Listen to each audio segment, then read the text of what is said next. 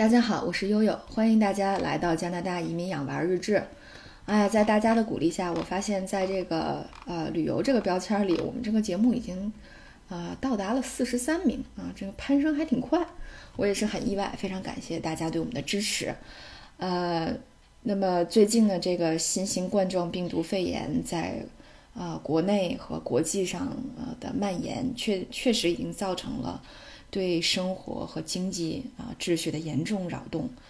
呃，之前也在节目里给大家介绍过啊，就对于这个多伦多地区的呃中中餐厅，这个中国的这个餐饮行业的影响已经达到了百分之三十到五十，啊，之前在节目里提的是百分之三十，那么。这两天新闻媒体的报道说已经达到了百分之五十，也就是打了一个对折。其实呢，这可能对于餐饮行业这些有量化指标、有这个经济参数的这个行业还好衡量哈。那你像我先生这种，呃，这个刚刚起步的这种做呃和国内做呃教育合作的，呃，可能其实影响就更大。那他本来一月初的时候刚和几个学校谈好了相关的这个合作事宜。那么准备三月份回国进行这个签约和招生，但是现在也不知道，呃，会是一个什么样的情况，呃，所以呢，悠悠也不得不被迫营业啊，嗯，到他们的公众号开始帮他们写一些跟这个加拿大留学和这个呃加拿大本地应对新冠病毒肺炎疫情的一些啊文章，呃，其实呢，不止我，其实不只是。就有些有些朋友说，哎，你这是不是带节奏哈？但实际上，我是觉得，呃，我们总要给自己或者自己的孩子准备一个 Plan B，对吧？呃，那么在二月八号，中国国家移民管理局它呃最后确定公布了一百二十个国家的相关对中国人入境的管制政策，大家可以分析一下哈。各个国家要么禁航，要么关闭签证中心啊，要么干脆限制入境，比如菲律宾。啊，所以就是说，不单是对这个中国的访客，特别特别是对留学生这个群体，确实产生了一个很巨大的影响。呃，那我比较关注的是那个澳大利亚的呃当地媒体就有播报说，他们并没有知会提前知会过中国政府或者是教育管理部门，那么就直接取消了很多学生的这个航班。啊，还有七十多个学生呢，经过长途跋涉，终于飞到了墨尔本或者是布里斯班机场的时候，啊。呃，却遭到了这个当局长达数小时的盘问，期间行李被没收，也没有餐饮提供，啊，甚至还有一些呢要求你买回程票，当时就这个遣返了，导致了中国留学生普遍的不满和愤怒，声讨澳大利亚当局是种族歧视，所以就有很多听友啊，包括最近咨询的一些家长就问说，那么加拿大，呃，目前呃是什么样的？那么加拿大实际上它最近的这个签证中心是关闭了。啊，但是呢，我我也看到了，在二月中旬，那么除了武汉以外的签证中心都会开放，啊，他是做了一个承诺，呃，那么另外呢，呃，如果说到这个社会基本面，我觉得呢，呃，也是和其他的国家截然不同。首先，它是第一个发出了这个不会效仿美国做法的这个呃国家，啊，在一月底二月初的时候，这边的。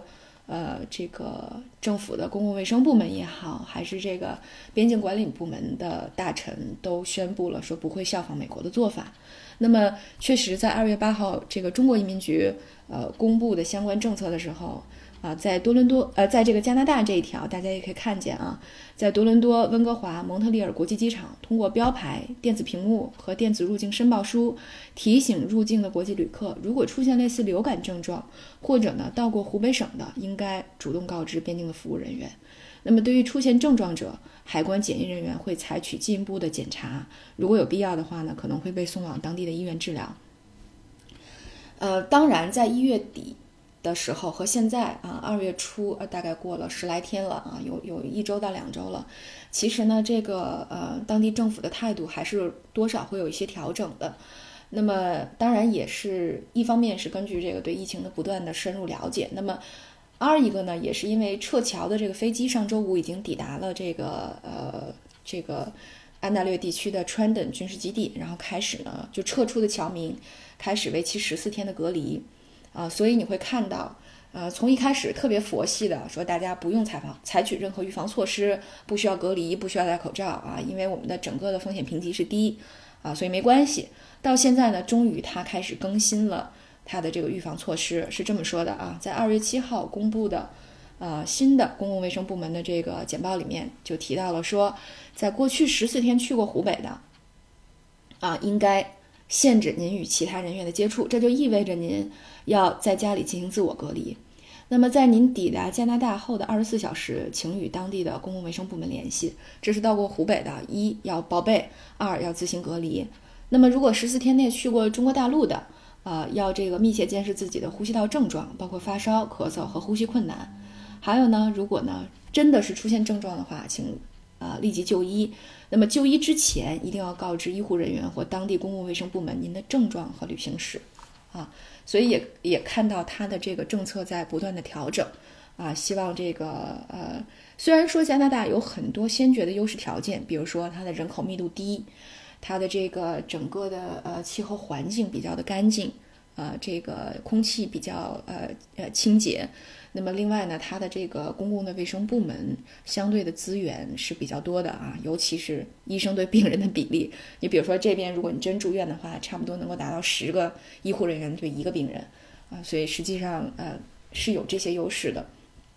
嗯，但是呢，大家可能也更关心说，那么目前社会的基本面对应这次疫情的和以及对中国群体的一个呃这个这个反应是什么样的？呃，我觉得呢。嗯，如果大家看看加拿大的反应啊，可以可以深切的体会到炎凉的国际环境中仅剩的一丝暖意。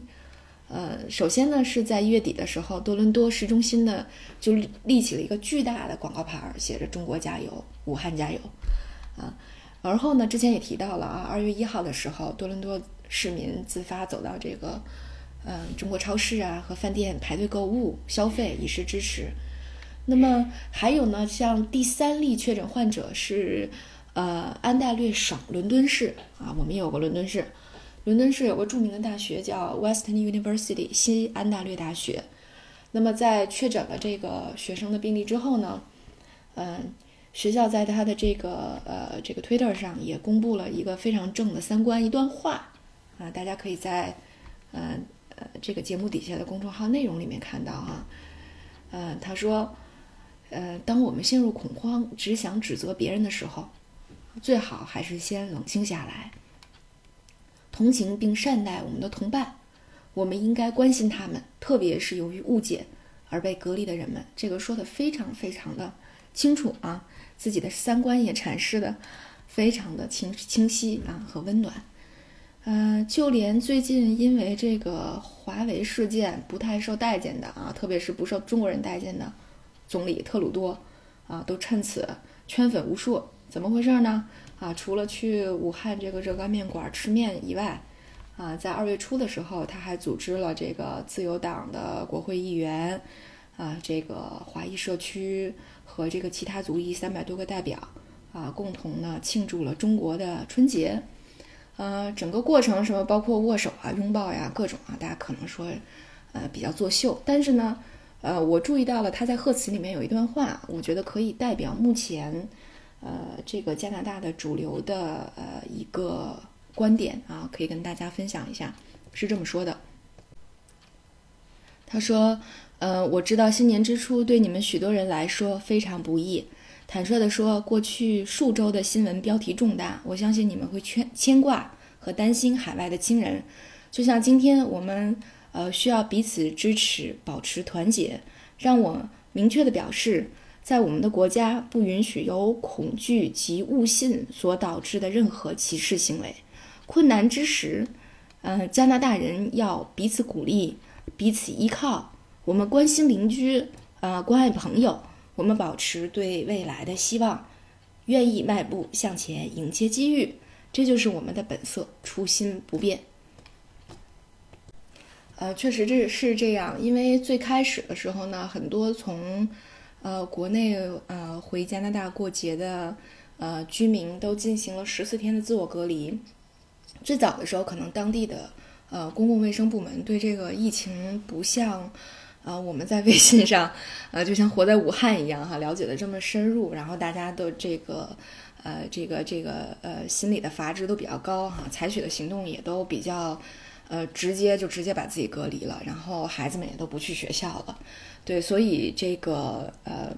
也也有担心说，这个整个的加拿大政府和基本面会不会对华人群体表示不解？为什么要把自己隔离起来？哈，包括之之前我们提到的戴口罩的事儿。对，但是呢，二月七号的时候，CBC 就是加拿大这边的主流媒体，终于呢进行了一个比较积极的报道，就是说，嗯，这个华人群体呢，呃，这个呃是一个非常正面的报道啊，讲他讲述了，呃，华人群体是如何通过微信啊团结起来，互相帮助的。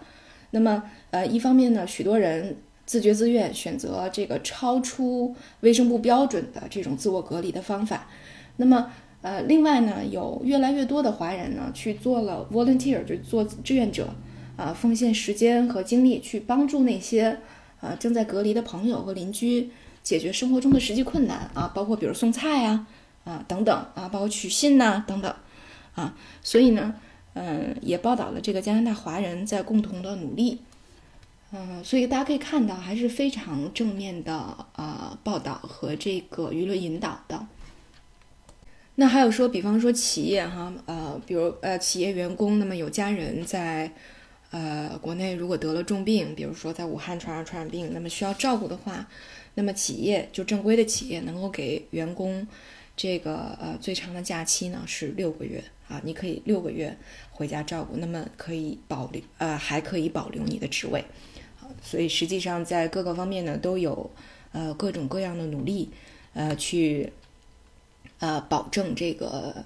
就是大家啊，一方面能够这个预防呃这个疫情的呃进一步扩大，那么另一方面呢，也让大家能够在一个健康、公平和包容的环境当中呢，呃这个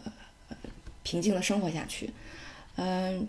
所以我我是总体感觉到，就是说，如果评估加拿大是不是一个适合呃这个华人群体在海外居住的。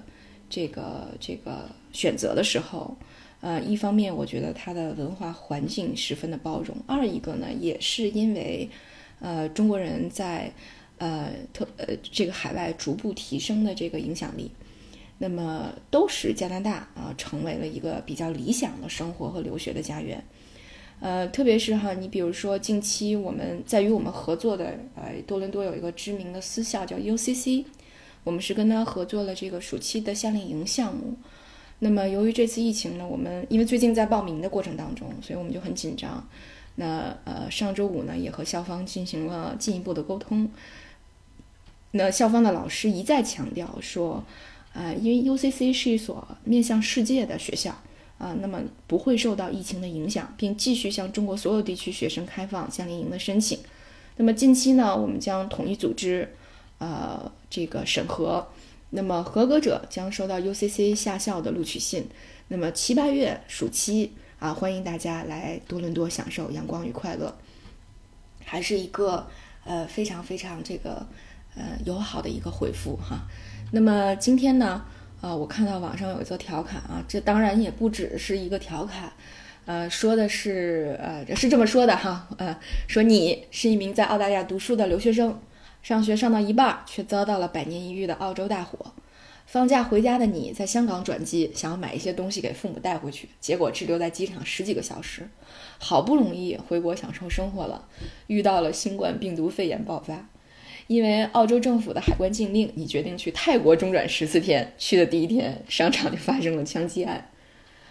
亲们，这也不是遇不到的事情，对吧？澳洲的大火。啊，澳洲的这个转机刚才也提到了，啊，香港直流机场这个也是常事儿了。啊，我们现在这个如果买转机的机票都是从首尔转机啊，已经，呃，大大家几乎不选择香港了。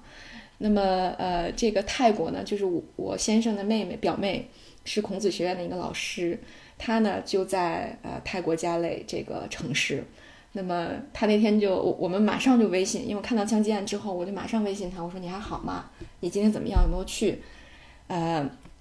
他说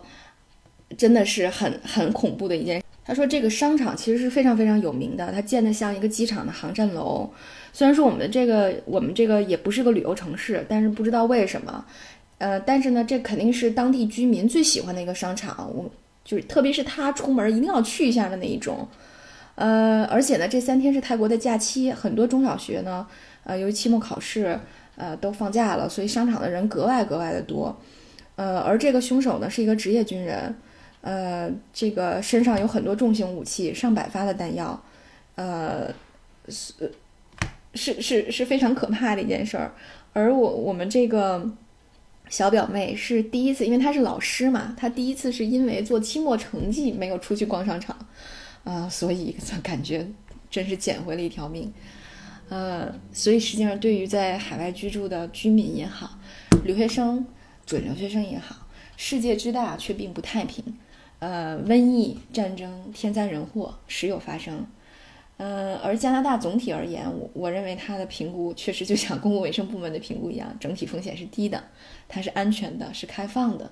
呃，而且呢，这个特别是歧视和种族隔离，在这里呢很难生根。嗯，我不知道它是不是一个桃花源，但是我总我总觉得它可能是除了像美国、澳大利亚、英国以外的一个 Plan B，是非常好的一个选择。呃，所以最后呢，也祝大家能够平安，天佑中华。呃，希望疫情早日结束。好，今天就到这，感谢大家对悠悠的关注。